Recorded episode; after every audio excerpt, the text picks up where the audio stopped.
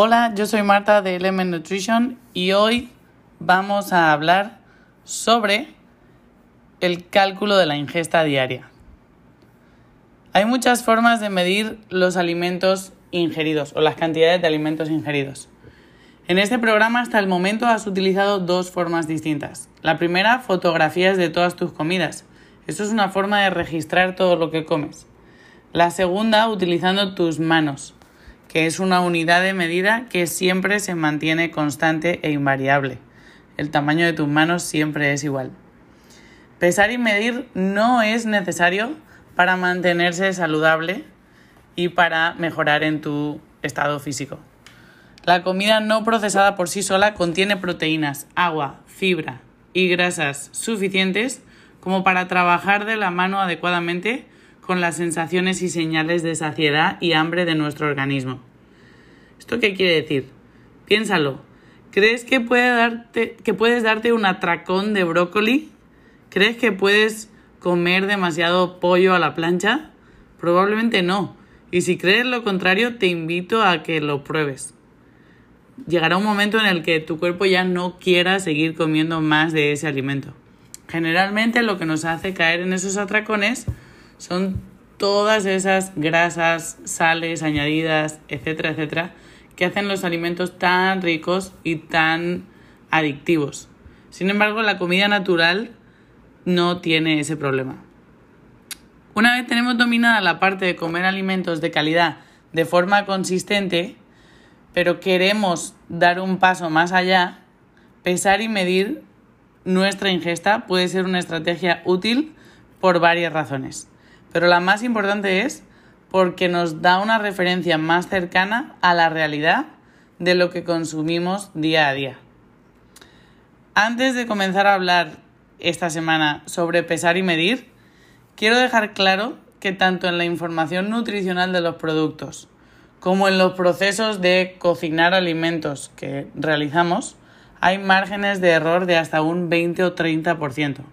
Esto quiere decir que la información nutricional que ingreses en el registro, sea del tipo que sea que lleves, puede alejarse de la realidad hasta por un 30% de calorías y por ende macronutrientes de lo que realmente tu cuerpo está ingiriendo.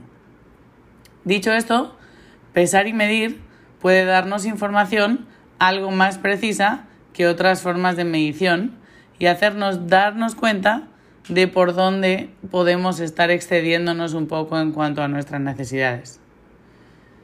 Esto quiere decir que pesar y medir tiene sus pros y sus contras. Tal vez no sea para todo el mundo, pero incluso aunque sea algo que apliquemos únicamente durante una semana o 10 días, todo el mundo puede encontrar beneficio de la información que este tipo de estrategias te puede traer, aunque después no sea algo que mantengas para toda tu vida.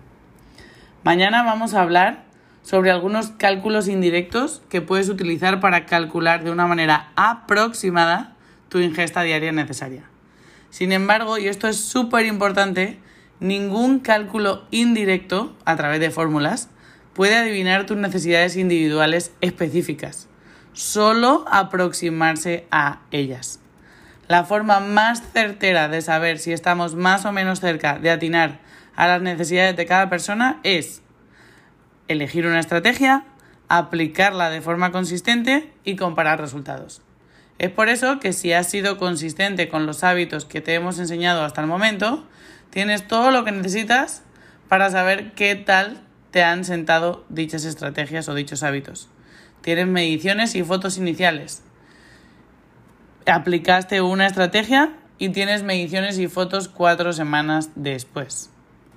Mañana vamos a comenzar con la primera lección sobre cómo hacer un cálculo indirecto de tus necesidades aproximadas de calorías diarias. A lo largo de la semana vamos a explicarte más por si tienes curiosidad en investigar sobre esas necesidades aproximadas. Y a partir de la próxima semana entramos en nuestra última etapa y última fase del programa en la que te vamos a invitar a pesar y medir solo durante algunos días.